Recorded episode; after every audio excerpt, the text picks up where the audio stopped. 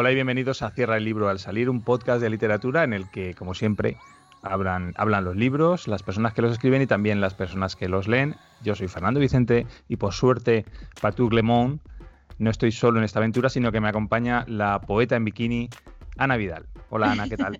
Hola, ¿qué tal? Llevo el bikini debajo de la camiseta, ¿eh? Supongo que, bueno, que con el calor que está haciendo y tú que tienes la suerte de vivir en una isla y tener el mar bastante más cerca que yo, estarás bastante tiempo metida en el agua, ¿no? Y bajo el agua también. agua también. Sí. Hace calor en, Canarias también, ¿o no? Aquí hace mucho calor, vamos, en la Está bien. Ayer hizo un día de bastante calor y tal, pero más o menos está bien. No, no, no, o sea, no es una cosa exagerada. Se llaman las Islas Afortunadas porque ni pasamos mucho calor ni pasamos mucho frío. tenéis, tenéis suerte porque yo paso mucho frío donde vivo y paso mucho calor también en verano. Em, ¿Te vas a ir de vacaciones a algún sitio este año? Eh, me voy a ir de vacaciones a, La Palma, sí.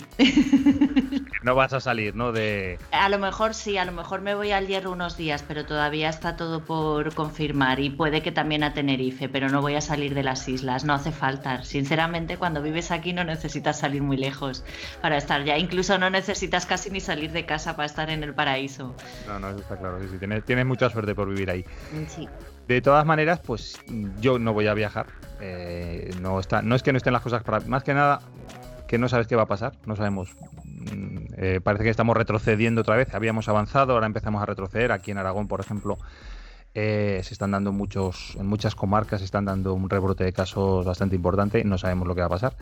Y no tengo previsto hacer ningún viaje, pero claro, no puedes pasar un verano sin viajar. Así que te voy a proponer que viajemos pues con lo que sabemos hacer o sabemos mm, de lo que nos gusta hablar aquí, que es de con libros, ¿no? Que viajemos con libros. Pues me parece estupendo. Entonces, si te parece, pues eh, bueno, evidentemente esto ya está pactado anteriormente. ¿En serio? Sí, ¿no? Ah, no, lo habíamos hablado. sabía. Estamos improvisando. Sí. Em, bueno, pues entonces vamos a hablar de dos libros cada uno sobre libros de viajes o relacionados con los viajes. Bueno, aquí hemos tenido bastante libertad para, para comentar este tipo de libros. Y si te parece, al margen de eso, de que empecemos enseguida a hablar de libros, pues bueno, habrá que dar las gracias, como siempre, a toda la gente que nos ayuda con esto. Eh, sí, pues damos las gracias a Charles Matusewski, que por cierto está por La Palma todavía, le queda aún unas semanas por aquí por La Palma, ayer estuve con él. Y es que es quien hace, quien ha hecho la música de nuestro programa y los jingles. Eh, a Elmar Geisler, que nos estuvo ayudando con la parte técnica y el logo, y a Elvira Barrios, que bueno, no tenemos ahora a nadie para que nos traduzca simultáneamente, pero, pero que está ahí también apoyando el programa. Y a todas esas personas que, pues, que nos recomiendan libros o que nos escuchan, que nos leen, que nos comparten en las redes sociales, que sabéis que estamos en todas las redes sociales, habidas y por haber, en las imaginarias también. Nos falta TikTok. ¿Eh? En TikTok no estamos, pero no me pues tenemos que hacer un TikTok. tenemos que grabarnos en TikTok, sí. Sí. Pronto estaremos en TikTok. y, bueno, que nos encanta que nos likeéis y nos compartáis para que lleguemos a la mayor gente, al mayor número de personas posible. Pues mira, yo eso, insistir a la gente, sí que, pueden escribirnos y preguntarnos y pedirnos y darnos sugerencias y criticarnos, que aceptamos cualquier cosa que nos digan y que nos gustaría mucho que nos dijeran cosas.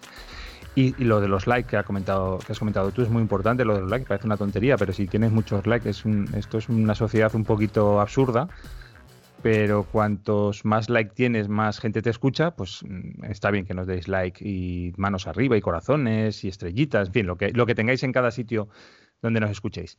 Em, mira, vamos, como estamos en verano, vamos a hacer una cosa, un programa rapidito, vamos a empezar ya, no vamos a, extendernos más, si te parece, ¿te parece bien? Me parece estupendo. Te voy a leer una frase, ¿vale?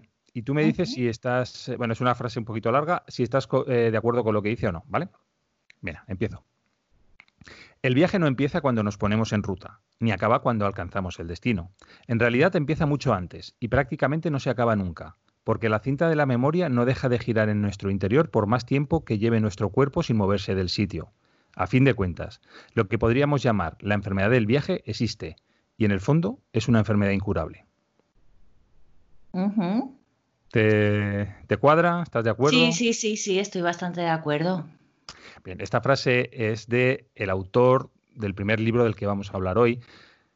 Es un autor polaco, tiene un nombre para mí impronunciable, voy a intentar... El, polaco además es uno de los idiomas más difíciles de pronunciar, voy a intentar decirlo de alguna manera, es Raisar o Rizar Kapuczynski o Kapucinski. Y el libro de donde sale esta frase es del libro Viajes con Heródoto. Nota al pie. Yo siempre había dicho Heródoto, hasta que no eh, encontré este libro y me di cuenta que eh, tiene tilde en la primera O y dice es Heródoto. Durante todo este rato que esté hablando de este libro probablemente lo diga de ambas maneras, porque no, se me acaba de no acabo de interiorizar que es, es rújula. Pero tú como tú, tú, vamos, no sé si habían pronunciado alguna vez Heródoto o Heródoto, pero yo siempre le había dicho Yana. Creo que nunca había pronunciado Heródoto, pero voy a hacerlo la primera vez bien, por si acaso. Ah, bueno, eh, pues si te parece voy a hablar un poquito de este libro. El libro es, como he dicho, Viajes con Heródoto de Richard Kapuczynski. Eh, Richard Kapuczynski o Kapucinski o Kapuczynski eh, es un periodista, es un escritor polaco que nació en 1932, murió hace 13 años, en 2007. Fue periodista, poeta, historiador y corresponsal, único corresponsal en, el extranjero de la agencia oficial de prensa, o sea, agencia, sí, agencia, oficial de prensa polaca, ¿no? de la estatal. Eh, estudió historia en Varsovia, luego se dedicó al periodismo, escribió para periódicos polacos, para la Agencia Nacional de Prensa Polaca. Eh, cuando ya se hizo más famoso, también colaboró en periódicos extranjeros, en Times, en el New York Times, en el eh, Frankfurter Allgemeine Zeitung. Y también fue profesor en la escuela de periodismo que fundó, que fundó la Escuela Iberoamericana de Periodismo, que fundó Gabriel García Márquez. Eh, fue un viajero incansable, sobre todo por países en desarrollo, por la India, por China. Estamos hablando de que China, bueno, ahora China es una superpotencia, hace 30 años no lo era. Eh, por África, por América del Sur. Eh, vivió todas las épocas convulsas de revoluciones, guerras civiles que se produjeron entre los años 60 y los 70 y bueno, pues fue doctor honoris causa en casi todas las universidades polacas, fue premio Príncipe de Asturias de Humanidades del año 2003. Y sus obras principalmente, bueno, yo he dicho que también era poeta, pero sus obras principalmente son sobre viajes, ¿no? Tenemos entre las más destacadas Ébano, que es un libro de historia sobre África, El Shah, acerca de la época del Shah Reza Pahlavi de Irán, es decir, el, régimen que había antes de que Khomeini, en torno a los años 80, eh, diera un golpe de Estado e instaurara un, régimen religioso eh, en, Irán.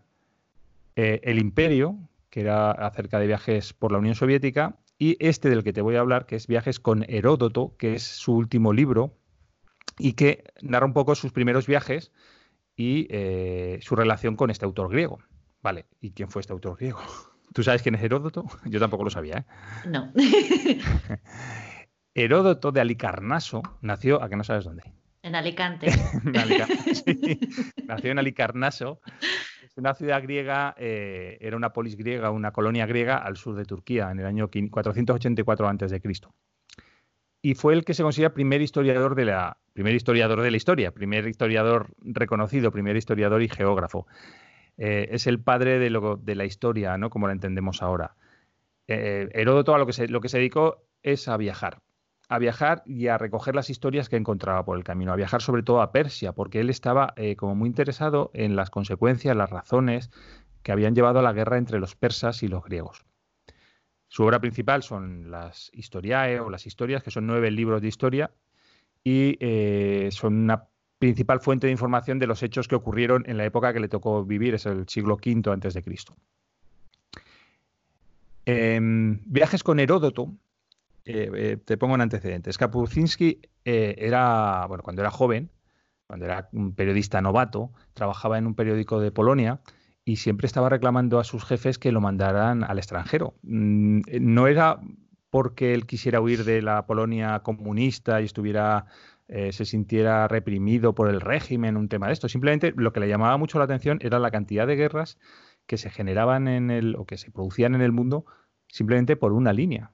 sea, por una línea que en un sitio es Polonia y en el, sitio de al lado, pues es, no sé, que, con quién limita Polonia, con Alemania, por ejemplo, ¿no? Eh, le, fascinaba que una sola línea en la Tierra generase tantos muertos. Entonces, eh, él no había viajado nunca al extranjero y estaba pidiendo a sus jefes que lo mandaran a, algún viaje y él esperaba pues que lo mandaran pues a Checoslovaquia, eh, algún país de la, de la órbita comunista, ¿no? Checoslovaquia, la Unión Soviética, en fin, que lo mandaran a algún sitio cercano. Entonces un día le llamó su, la redactora jefa del periódico y le dijo que efectivamente lo mandaban de corresponsal al extranjero y lo mandaron a la India. Él no tenía ni pajolera idea de inglés, de hecho aprendió inglés leyendo por quién doblan las campanas de Hemingway, lo leía en inglés con un diccionario, entonces trataba de entender las estructuras del inglés y, el significado de las palabras con el diccionario y, el libro. Bueno, lo mandan a la India y la redactora jefa le da un libro, le da las historias de Heródoto para que las lea durante el viaje, para que eh, aprenda a escribir historia o a escribir como quería ella que escribiera los artículos que quería que le mandase. Em, esto lo que lleva es que este libro, Viajes con Heródoto, eh, tenga una mezcla de estilos muy grande. Es un reportaje periodístico, ¿no? En muchos casos es reportaje periodístico, pero también es un estudio etnográfico de todos los pueblos a los que con los que se encuentra. Es un libro de viajes, es un libro homenaje a Heródoto y es un libro de historias y también es un libro en el que Kapuscinski eh, cuenta su vida, cuenta la de Heródoto eh, y reflexiona sobre lo que Heródoto se encontró en los mismos territorios que él. 2000, casi 2.200, 2.300 o 1.400 años más tarde encuentra. O sea, en muchos sitios coinciden los dos. En muchos, eh, y a él le llama mucho la atención intentar descubrir qué es lo que vio eh, Heródoto cuando pisó las mismas tierras que estaba pisando él. ¿no? Era como llevar una guía de viajes, pero retrasada 2.000 años o 2.500 años. ¿Vale? Total. Con lo cual, eso que lleva que eh, este libro, el tiempo interno de este libro son dos por un lado, el tiempo de Heródoto, cuando cuenta lo que Heródoto vio en, esos territorios, y su propio tiempo, lo que él está viendo en ese momento y las diferencias que hay entre uno y otro. Eh, era periodista, ¿vale? con lo cual lo que se plantea son muchas preguntas siempre a lo largo del libro. No está reflexionando todo el rato acerca de preguntas. Por ejemplo, cuando eh, en uno de los viajes lo mandan a China, él lo que se pregunta cuando ve la muralla china no es eh, para qué servía la muralla china o si realmente servía para evitar el ataque de pueblos extranjeros, etcétera, etcétera, sino cuánta gente murió para construir esa muralla. ¿Cuántas vidas se perdieron construyendo esa muralla tan enorme o esa unión de murallas, porque es más bien una unión de murallas? Y de hecho, eh, a mí me recordó cuando leí esto, hay no sé qué película, creo que... Es que no recuerdo de quién es la película, que, hay dos personajes en un videoclub que se quejan de, que cuando en, la guerra de las galaxias eh, destruyen la estrella de la muerte, la que está en construcción, no la que está terminada, eh, estos personajes se quejan de que, claro, que, muy bien, que los rebeldes muy son los héroes, pero que han matado a todos los electricistas, a los albañiles, a los fontaneros que estaban construyendo la estrella de la muerte, que no tenían la culpa de nada, que no eran soldados, que estaban allí construyéndola y poniendo tuberías. Pues esto es un poquito lo mismo, ¿no? Él dice, está muy bien esta muralla, pero aquí ha muerto mucha gente para construir esto. Em, bueno, como te he dicho, eh, fue al extranjero sin saber idiomas. De hecho, hay un, fragmento, una parte de sus viajes por África que es muy curiosa, porque va con un guía local y no tienen ningún idioma en común. Durante 3.000 kilómetros recorren eh, media África y no tienen ningún idioma en común para hablar, porque eh, ni el, el, guía sabe ningún idioma que no sea el propio suyo. Me parece que se llama, el conductor se llama Negisi y solo sabía decir problem o no problem y Kapuscinski no sabía decir absolutamente nada en, el idioma en ningún idioma que conociera, el conductor, con lo cual se pegaron 3.000 kilómetros eh, juntos y sin embargo Kapuscinski dice que no encontró ningún problema de comunicación, que se entendían perfectamente salvo a pesar de no tener ninguna palabra en común. Em, ¿Qué más te puedo contar? Em, pues nada, que mm, es un libro Vamos a ver, si tú lo que buscas es un libro eh, que se limite a recomendarte sitios a los que ir, paisajes, eh, no sé qué decirte. no es una guía turística. No es una guía turística. Es, un libro semifilosófico, ¿no? Porque está hablando acerca de la historia, de cómo se cuenta la historia. De hecho, además, este libro es el último que escribió. Es, digamos, como sus propias memorias. Es el último libro que escribió y está recordando todos sus viajes, porque no solo habla del primer viaje a la India, habla de todos, del de África, el de cuando fue a América, a China, a la Unión Soviética, habla de todos los viajes y lo que está haciendo es eso, es una especie de memoria propia, memoria de la vida de Heródoto, y cuenta historias de la intrahistoria, historias que, están relacionadas con los sucesos, pues no sé, pues si está en, Argelia durante un golpe de Estado, por ejemplo. No cuenta la historia del golpe de Estado como tal, sino que cuenta eh, pequeñas historias pues del agricultor, del tendero, del maestro de escuela, va contando pequeñas historias para formarnos la imagen de la historia principal. Eh, te voy a leer un fragmento, si te parece, porque eh, es un fragmento que trata un tema que a mí me obsesiona mucho, que es el tema, bueno, yo creo que aquí lo hemos hablado muchas veces, que es el tema de la memoria, la memoria y la desmemoria, el acordarnos de las cosas y olvidarlas. Y es un fragmento, parece ser que también Kapuscinski tenía y Heródoto tenían este... Siempre te eh, acompaña algún animal, Fernando. el otro día saltó un gato y ahora tienes una mosca de, compañera. Un par de moscas eh, molestando, pero bueno.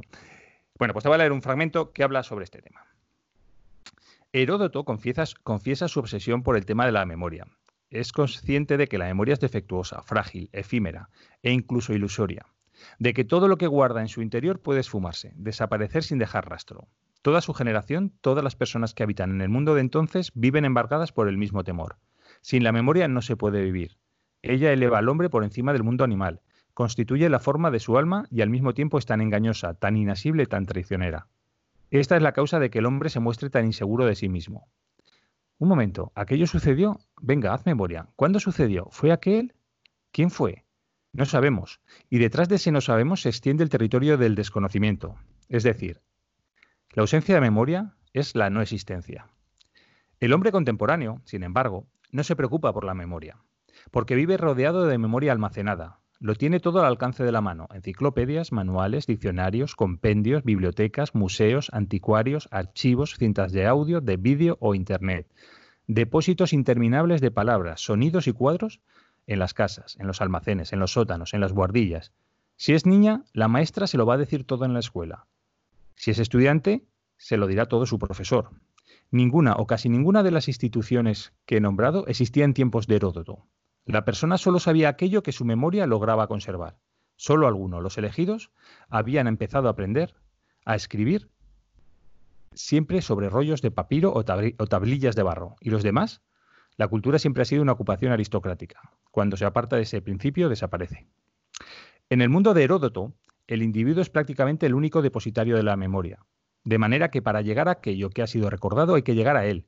Y si vive lejos de nuestra morada, tenemos que ir a buscarlo emprender el viaje y cuando ya lo encontremos sentarnos junto a él y escuchar lo que nos quiere decir, escuchar, recordar y apuntar. Así es como, a partir de una situación como esta, nace el reportaje.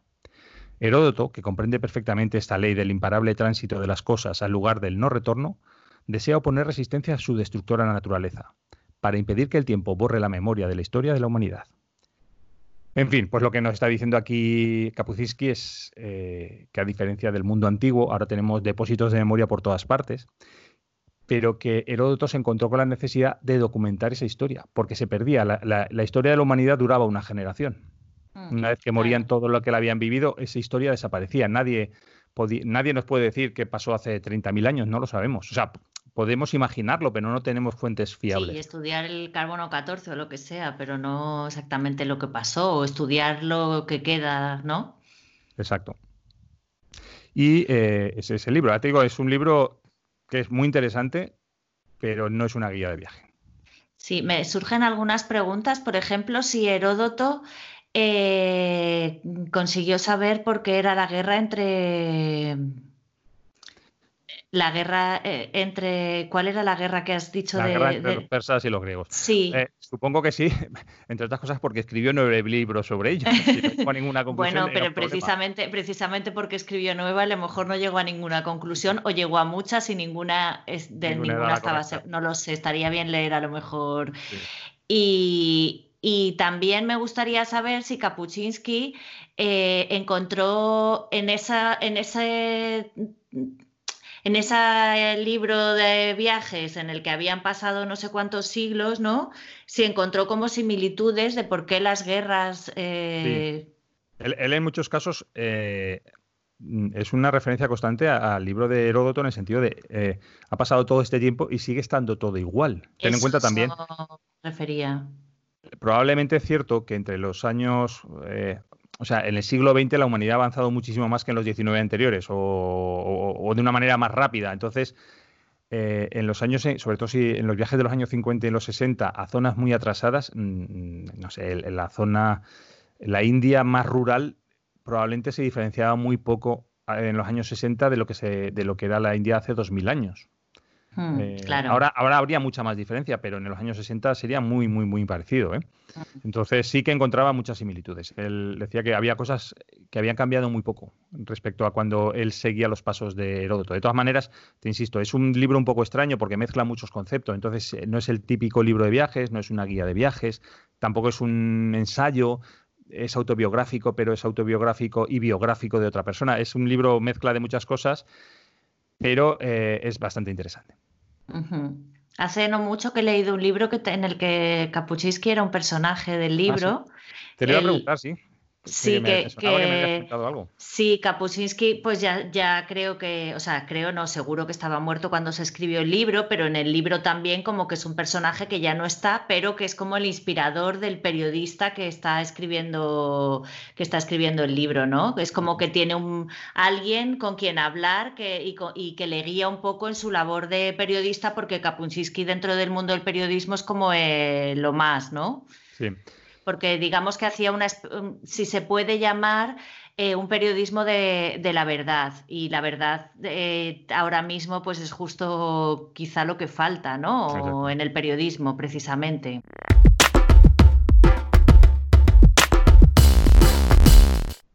Bueno, Ana, ahora te toca a ti. Llévame de viaje. Muy bien, yo te voy a llevar de viaje por un libro que tenía muchas ganas de leer, pero que, bueno, pues estaba en, la lista de libros pendientes y por fin he resuelto esta, esta deuda que tenía conmigo misma.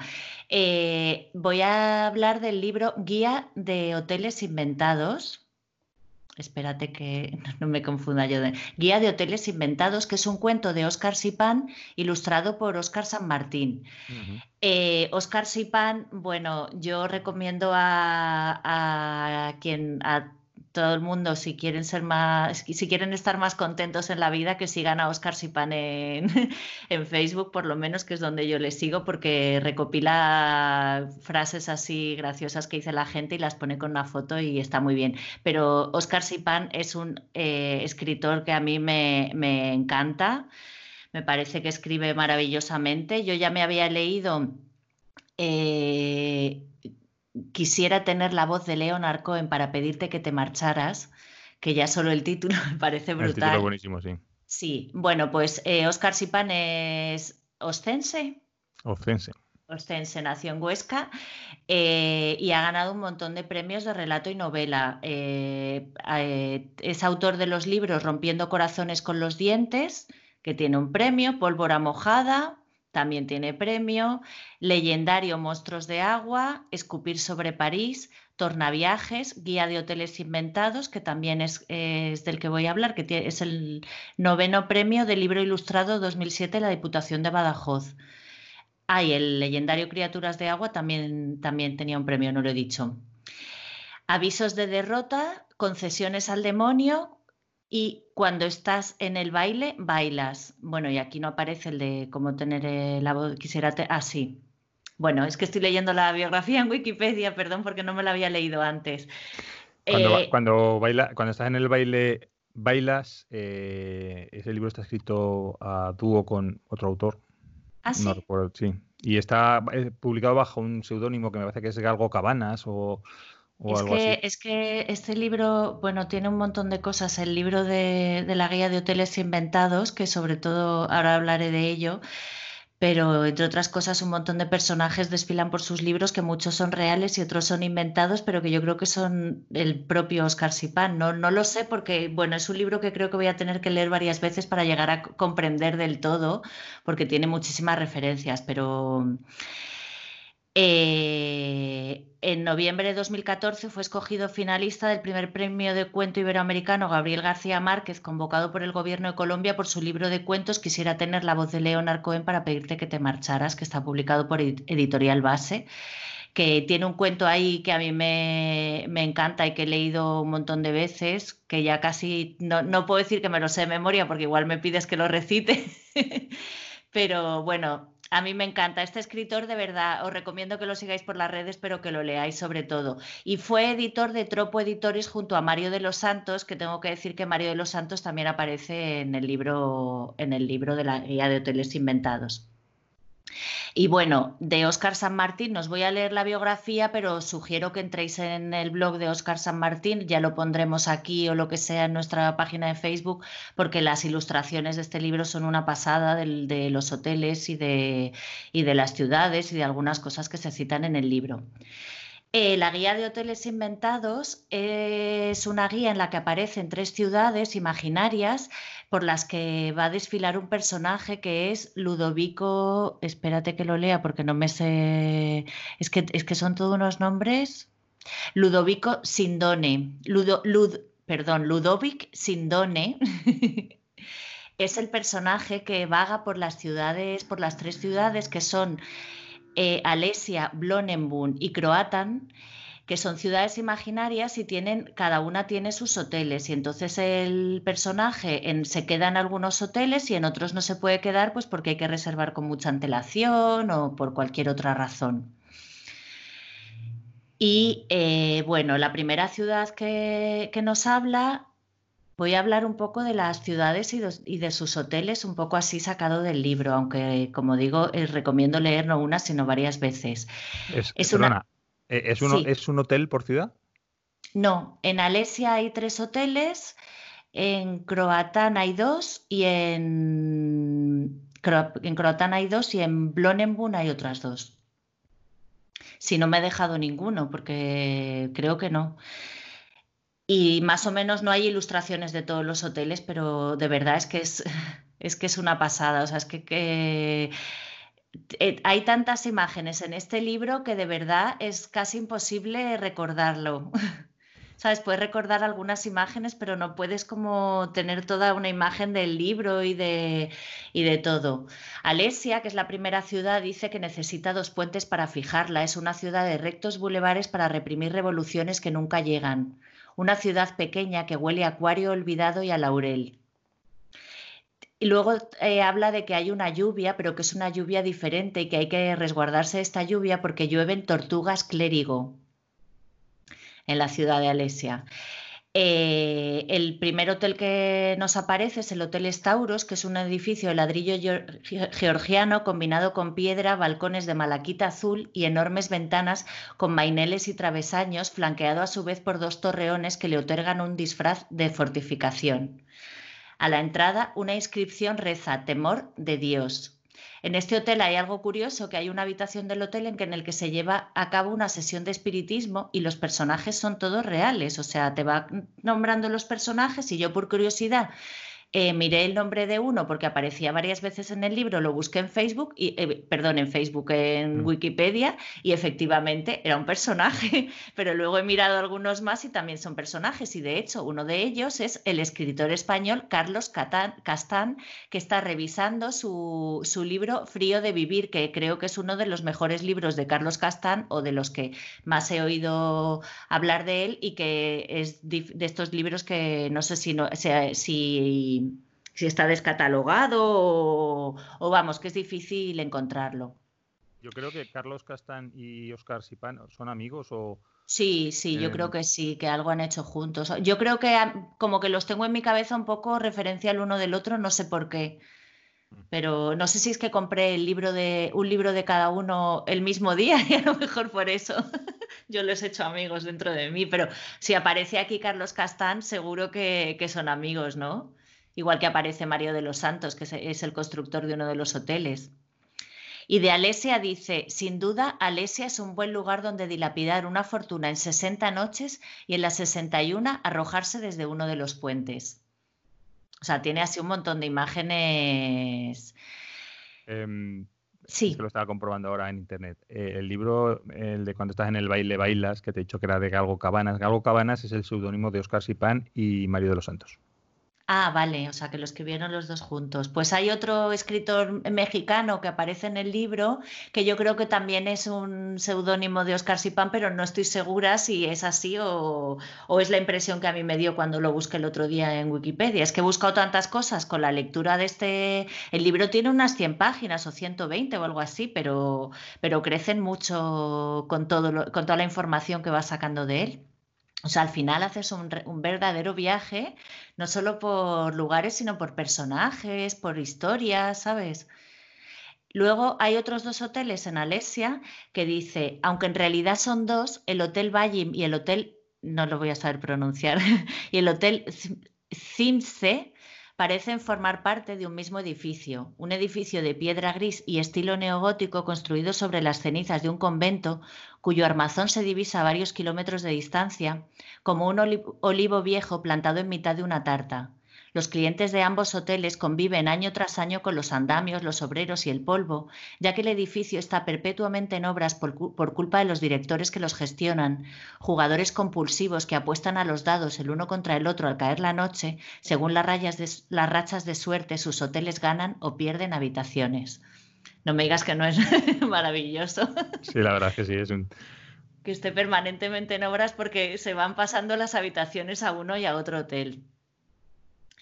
Eh, y eh, la siguiente ciudad, Blonenbun, es una ciudad en la que viven fanáticos de los libros raros, nómadas con un sistema teosófico propio a la búsqueda de datos, noctívagos enfermos de bibliomanía, que como escribió Pío Baroja, es una enfermedad incurable. Esto me gustaría resaltarlo, lo de la enfermedad incurable, que puede ser perfectamente el título de este programa, porque también lo has nombrado con y nosotros somos enfermos de esa enfermedad incurable, yo creo, ¿no? Lo de buscar libros raros. Lo de buscar libros raros y, lo de viajar a través de, la literatura también, ¿no? Encontrar el libro soñado les genera una adrenalina similar a cazar un ángel o a ser abducidos por una luz del cielo, un éxtasis en racimo que dura el tiempo de una pluma al caer. Eh, en, en está el Hotel Albatros, concebido como una gran caja de música. Es un antiguo palacio racionalista de estructura rectangular adquirido en una subasta y trasladado piedra por piedra desde Grenoble, en Francia. Y este es el de Mario de los Santos, el Hotel de Mario de los Santos, que, construido con ladrillo esmaltado y madera, el Hotel Maelstrom se encuentra en la parte norte de la ciudad en primavera y verano y en la parte sur en otoño e invierno. Cuando presentó la solicitud de apertura de negocio, decidieron pagar el atrevimiento de aquel bastardo, redactando un decreto disuasorio por el cual el hotel no podría permanecer más de seis meses en un mismo lugar. Mario de los Santos no claudicó ante el estupor de la administración corrupta y los poderes ocultos, en vez de venirse abajo, compró dos solares, construyó un hotel con ruedas y lo bautizó como Maelstrom, en honor a esos remolinos del Mar del Norte que se lo llevan todo. A que ya tienes ganas de leerlo. Además es curioso porque... No, perdona, sí. No, que es que es todo el libro así, o sea, es que es, que es como que, que entras en un estupor con la lectura de este libro, de verdad lo que te iba a decir que, eh, que además es curioso porque no sé si hay más libros, o sea, hay, libros en los que se inventan hoteles, pero libros que hablen exclusivamente de hoteles inventados no creo que haya muchos más, vamos, yo creo que no hay ninguno, porque esa, mm, la gente se inventa ciudades, se inventa personajes, evidentemente, pero hoteles, no sé si, si como norma, o sea, escribir un libro sobre hoteles inventados, yo creo que será el primero, no creo que tengamos otro. No, y además te dan unas ganas de visitar estas ciudades y estos hoteles y de saber qué le pasa a Ludovic Sindone que vaga por estas ciudades, porque eh, en la trama, digamos, principal, porque es que, es que está eso tan cargado de imágenes y de, y de historias y todo eso, pero en todo esto está el personaje de Ludovic Sindone, que en un momento dado se encuentra con una mujer y pasa una noche con ella, que es una mujer de su pasado, y, de repente le llegan mensajes, le llegan telegramas o mensajes cuando está en una ciudad y tiene que salir corriendo de esa ciudad. Y se va a otra de las ciudades esperando que hay uno le encuentren. En otra de las ciudades, creo, no sé si es en Blonenburg, me parece, eh, le nombran padrino en un duelo y, bueno, pues a él no le apetece nada lo de ser padrino en un duelo, ¿no? A quien le, quien le apetece, pero habla, la forma que tiene de hablar del duelo también es como maravillosa, ¿no? Mm, o sea, que tiene, que, que tiene, que no solo es un catálogo de, hoteles, me refiero. Que, no, no es un catálogo de hoteles, tiene una historia con el personaje que va, es como si el, el porque además Ludovic Sindone lleva una, un cuaderno de viaje en el que va apuntando sus reflexiones y de vez en cuando te habla de las reflexiones que hace y de las cosas que apunta, ¿no?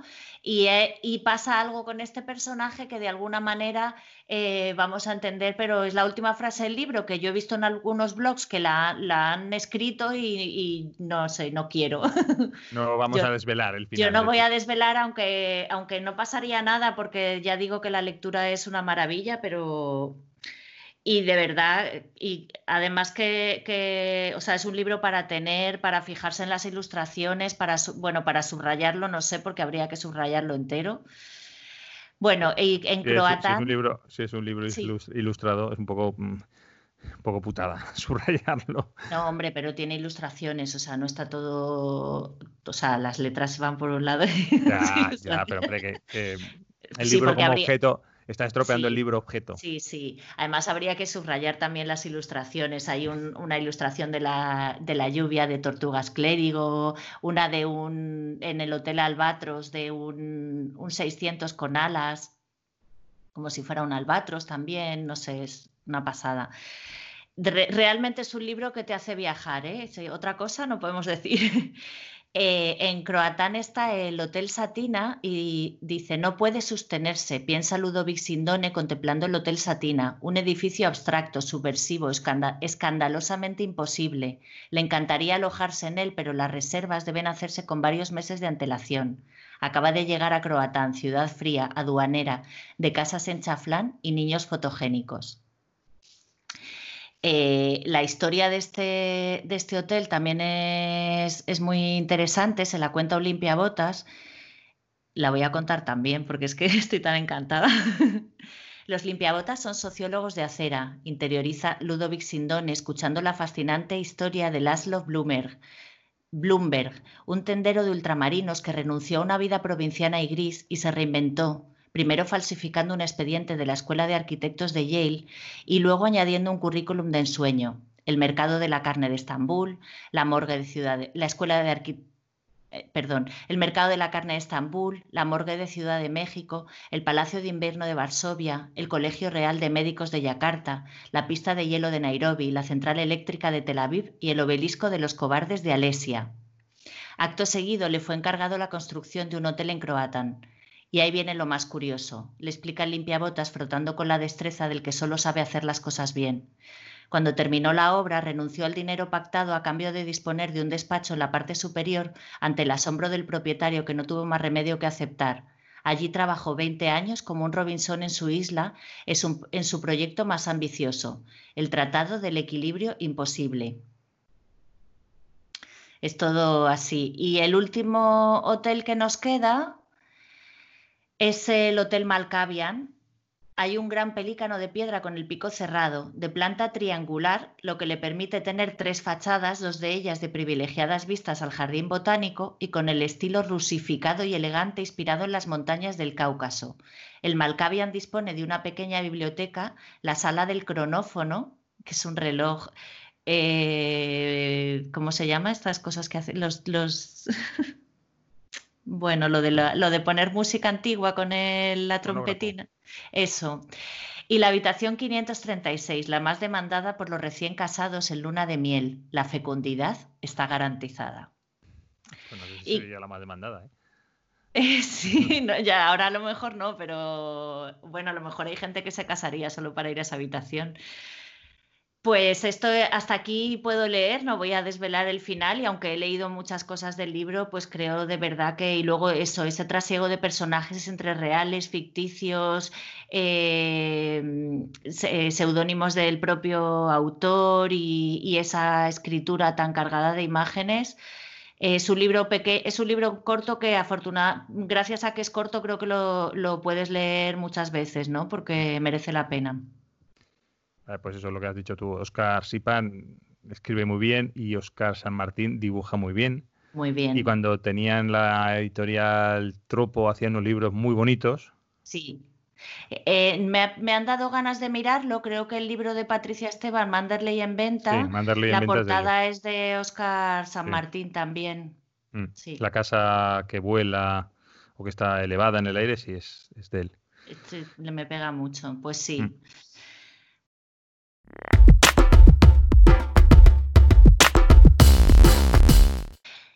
Bueno, Fernando, ¿y a qué libro vamos a viajar ahora?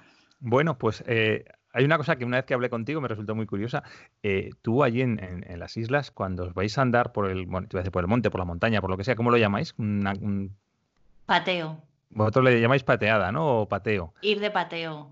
Aquí se llama andada. aquí en Aragón le decimos andada. De hecho, hay una liga de andadas que, que da puntos, cuántas más haces, etcétera, etcétera. Bueno, pues el, libro que te voy a comentar ahora es un poquito, se refiere a eso. Se llama Salvaje, eh, el libro se llama Salvaje, es eh, de Cheryl Strayed, que es una autora que es mucho más contemporánea que, bueno, a lo mejor es de la misma edad que Oscar Sipan, porque es, nació en Pensilvania en el año 68 Em, era, fue a la universidad, se Perdón, Oscar Sipan nació en el año 74. Ah, pues vaya. Pero bueno, que es casi, casi contemporánea. Eh, esta autora, pues, eh, se licenció cum laude en literatura inglesa y en estudios femeninos, que a mí esos estudios femeninos me ha llamado mucho la atención, no sé qué significa. Y bueno, pues trabajó en varias cosas, camarera, eh, administrativa, técnica de ambulancias, en campañas políticas. Eh, etcétera. Ha publicado dos novelas, tres incluimos Salvaje, que no es exactamente una novela, y también escribe en algún periódico, en el Washington Post, en el New York Times, en Vogue. Eh, hay una cosa curiosa y que está muy relacionada con el libro que te voy a comentar, es que su apellido es Stray, significa, en inglés significa extraviada, callejera, sin hogar, como no sé si había un grupo musical que eran los Stray Cats, que son los gatos callejeros. Pues su apellido significa eso, extraviada. Vale. Salvaje de qué va. Es una crónica de un viaje. Un viaje que como todos los que merecen la pena te cambian la vida, ¿no? eres distinto cuando entras en el viaje que cuando, lo, cuando empiezas el viaje y cuando lo terminas. Em, esta autora, Cheryl Strait, con 22 años, pierde a su madre. Eh, la familia, sus hermanos, cada uno pues, se separa, se disgregan, eh, desaparecen de su vida y cae en una depresión. Empieza a tontear con las drogas, llega a tomar heroína, eh, se dedica a la promiscuidad sexual. A mí me hace mucha gracia que, esto lo pongan como una cosa mala, pero bueno, se dedica a la promiscuidad sexual eh, y, inicia un camino de autodestrucción hasta que llega un momento, al cabo de cuatro años, que se da cuenta que es que no puede seguir por ese camino. Entonces, como una forma de catarsis, de, liberación, de cambiar de vida, decide hacer eh, el Sendero de las Montañas del Pacífico, SMP, que en inglés es Pacific Crest Trail, ¿no? que es una ruta de senderismo que recorre eh, toda la costa oeste de Estados Unidos, desde el desierto de Mojave en California hasta el estado de Washington, lo que supone más o menos unos 4.000 kilómetros. Para que te hagas una idea, podamos comparar, el Camino de Santiago en España de Pirineos a Santiago de Compostela, eh, depende qué camino tomes, porque hay diferentes caminos, puede ser el más largo unos 850. ¿Vale? Este estamos hablando que es cinco veces más largo. De todas maneras, ella tampoco recorrió los 4.000 kilómetros, hizo unos 1.800, no recorrió todo el camino. Eh, entonces ella decide que tiene que cambiar de vida y que se va a andar. Y sin tener ni pajolera idea de andar, ni haber hecho ninguna pateada jamás, ni saber a lo que se enfrentaba, se calza unas botas, llena una mochila hasta arriba de cosas, hasta tal punto que, la mochila la llama monstruo porque pesa la mitad de lo que pesa ella y casi no puede ni levantarla. Y eh, empieza a andar empieza a andar, eh, dentro de la mochila se ha metido muchos libros. Bueno, hay una anécdota curiosa en el libro, es que eh, mete libros pues, para no aburrirse ¿no? durante las noches o cuando se sienta a descansar. Y claro, y se da cuenta que, que mucho peso. Entonces lo que hace es a medida que va leyendo los libros los quema, los utiliza de combustible para aligerar la mochila y por otra parte para calentarse en las noches. Eh, durante el camino, pues pierde muchas cosas. Pierde las botas varias veces. Pierde las uñas de los, de los, pies. Evidentemente pierde peso. Tanto ella como su mochila van perdiendo peso. Se encuentra otras cosas. Se encuentra mochileros con los que comparte parte del camino, a los que, bueno, pues va citando en el libro.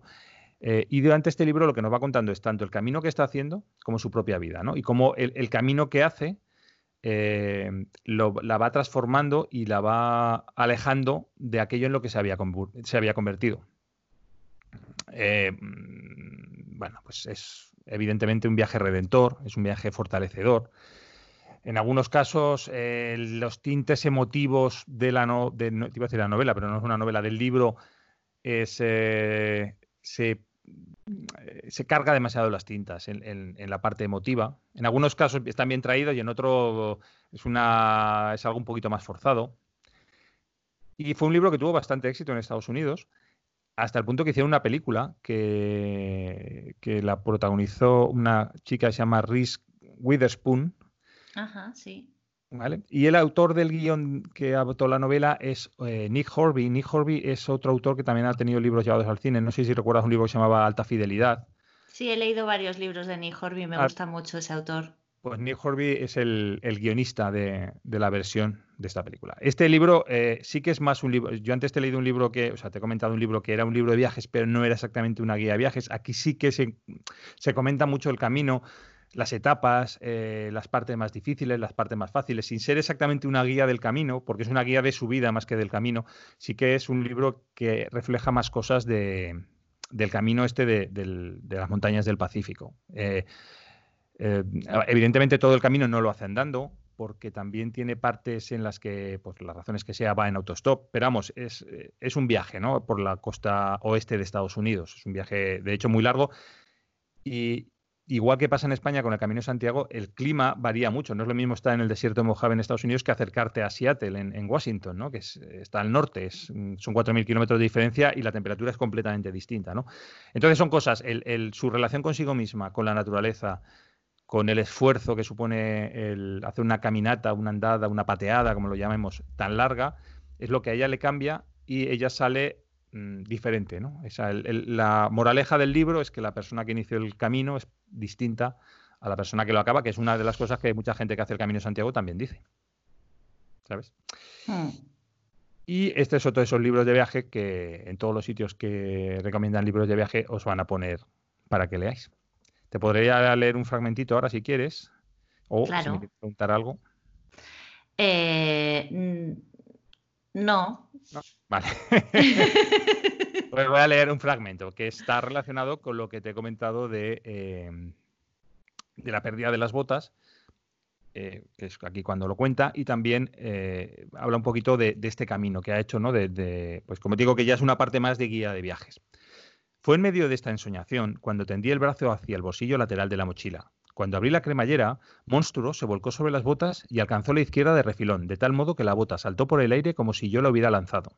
La vi rebotar, iba a la velocidad de la luz y a la vez a cámara lenta, y precipitarse por el borde del saliente, y caer entre los árboles sin el menor ruido. Ahogué una exclamación de sorpresa y me abalancé sobre, sobre, mi otra bota, que estreché contra mi pecho esperando que el tiempo invirtiera su curso, que alguien saliera riéndose del bosque cabeceando y diciendo que todo había sido una broma. Pero nadie se rió, Nadie se reiría. El universo, como yo había descubierto, jamás bromeaba. Se apropiaba de lo que le venía en gana y nunca lo devolvía. La realidad era que ahora solo me quedaba una bota. Así que me puse de pie y arrojé también esta bota más allá del borde. Fijé la mirada en mis pies descalzos durante un buen rato. A continuación, tomé mis sandalias rotas y comencé a repararlas con cinta adhesiva tan bien como pude, inmovilizando las suelas y reforzando las correas donde amenazaban con romperse. Decidí ponerme calcetines debajo de las sandalias para protegerme los pies de las tiras de cinta adhesiva, y reanudé la marcha con el estómago revuelto por la nueva situación. Pero procuré tranquilizarme con la idea de que al menos me esperaba un par de nuevas botas en Castle Crags. Si tu valor te rehuye, supera tu valor. Emily Dickinson y Cheryl Strait.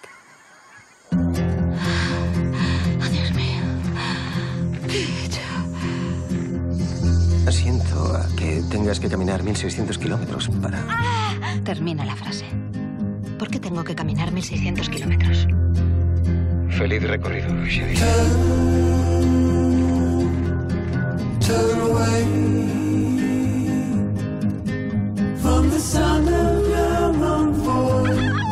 sientes sola? Estaba más sola en mi vida real que aquí. Bueno, Ana, y me has llevado de hoteles inventados. ¿Y dónde me vas a llevar ahora? Pues ahora te voy a llevar a islas Ah, remotas. islas. Sí. Eh, te voy a hablar de un libro que tengo que decir que no lo he leído, pero que, que tiene muy buena pinta. eh, se llama Atlas de Islas Remotas y es de Judith Shalansky. Hoy estamos con los nombres impronunciables. Eh, bueno, no voy a buscar la, bi- la biografía de Judith Shalansky, eh, voy a hablar un poco de- del libro que no he podido leer, como he dicho. Es de la editorial Nórdica Libros. Y, bueno, eh, la autora no son islas que no ha visitado, entonces decidió hacer un, un libro de islas, bueno, un atlas de islas que no había visitado y que estaban alejadas en todos los sentidos de tierra firme de la gente, aeropuertos, aeropuertos y folletos turísticos. Eh, y lo que hizo fue como pues recopilar, recopilar las islas primero, ¿no? Y después hizo como un mapa, pero lo dibujó ella, no, no ha cogido mapas ya hechos ni nada. Y habla de cada isla utilizando acontecimientos históricos, informes científicos mm, que le daban información sobre eh, pues, la distancia que le separaba del continente, si está habitada, las características, y con esas historias ha ido configurando la, la guía, la guía turística, no se puede decir, el atlas. Con con- y eso, con impresionantes mapas a todo color, con, con el aire de, de misteriosa aventura. Y bueno, pues yo no sé si es un... Hoy día, y dada la situación de general del mundo, de la gentrificación, del turismo, de todo esto, creo que es como un atlas para visitar estas islas sin, sin ir a ellas. O sea, no hace falta que conozcamos todos los lugares que existen en el mundo, ni siquiera creo que sea posible. Un día tenemos que investigar, Fernando, si, si es posible conocer todos los lugares. Si hay alguien que conozca, eh, es imposible, creo yo, ¿no? O sea, ¿eh? Yo creo que es imposible. No. completamente imposible conocerlo todo, ¿no? Entonces, ya que no podemos conocer todo, podemos dejar que los sitios sigan siendo los sitios que son, porque el hecho de que queramos ir a todas partes hace que pierdan absolutamente su, no sé, su, su, no sé, su- Sí, gracias, porque es que llevo una temporada que se me pierden palabras. No sé si es el tema este de la memoria o algo así. mucho leer, mucho leer y al final lo que hago es perder palabras. Y dice, eh, el paraíso es una isla y el infierno también. Eso es lo que dice la introducción de, este libro. Como no lo he leído, eh, lo que he leído han sido varias críticas en, en Amazon. Eh, hay una crítica de, de un, hay una crítica que pone muy bien el libro, pero que más bien después de leer la crítica prácticamente no habla del libro, es de estas personas a las que le gusta hablar o escribir, escribe bien, pero no dice mucho del libro, que le ha encantado, que, que es muy bonito la manera de aproximarse a las islas a partir de historias locales y todo eso. Y hay otra gente que no le ha gustado tanto, que le parece que las islas no son tan remotas y todo esto. Yo creo que es de estos libros que es un libro pequeño, o sea, un libro eh, que por las ilustraciones y todo esto es más grande, pero más bien como que me parece de estos libros objeto, ¿no? Un poco como el de, el de Oscar Sipan, que debe ser muy bonito tenerlo, tenerlo entre las manos, viajar a través de eso, pero que no da muchísimos datos de las islas y además que me parece que con la coherencia de alguien que no las ha visitado, ¿no? Aún así yo te digo que he visitado unas cuantas islas en Grecia, he visitado Sicilia, he visitado toda- todas, casi todas las Islas Canarias, menos la Graciosa, y tampoco sé si te podría decir mucho más de las islas de lo que dice esta mujer de las suyas. Hombre, no sé qué islas son, no, no sé, no he leído el libro. No, no lo sé tampoco. Pero estaría bien que en ese eh, espíritu conservacionista las, eh, ¿cómo se dice? Las coordenadas geográficas que diera fueran falsas. Eso sería que fueran maravilloso. mitad del agua. Eso sería estupendo. Eh, aquí tenemos una isla, no sé si, te lo, no sé si te lo he contado a ti, pero no sé sobre todo si lo he contado en el, en el programa, que hay una isla en Canarias que es San Borondón, que aparece y desaparece, que fue documentada por un monje de, pues ahora mismo no sé si del año 1600 o más o menos por aquella época, que iban a, iban a América y de repente pararon en una isla que había plantas eh, muy exóticas, exuberantes, de, gran tamaño y animales también de gran tamaño. Y luego volvió, creo que volvió a Canarias, se llamaba Brandán, el monje, por eso la isla la llamaron San Borondón. Y, bueno, pues la isla nunca más fue encontrada, pero había otras referencias anteriores de, la isla y hay una foto de los años 50 del siglo pasado desde La Palma, desde Tazacorte o desde Los Llanos algo así, en la que se ve una isla que no es el hierro, que es la que se ve desde ese lado. Entonces, pues no sabemos realmente pero bueno, es como es, pertenece al imaginario de, las Islas Canarias, especialmente las islas de Tenerife, y o sea, la, Gomera, el Hierro y La Palma y Tenerife, porque digamos que está en, estaría en la provincia de Tenerife de, estar, yo creo, ¿no? Sí, sí que esta historia a mí me suena que me la has contado, lo que no sé si me la has contado a mí o la has contado aquí, pero sí que la has contado, por lo menos yo sí que la, me suena la historia. Pues sí, pues, pues nada, yo cuando a veces cuando vuelvo en el avión y va sobrevolando las islas, pues miro a ver si se asoma, asoma la puntita San Morondón, pero nada, no.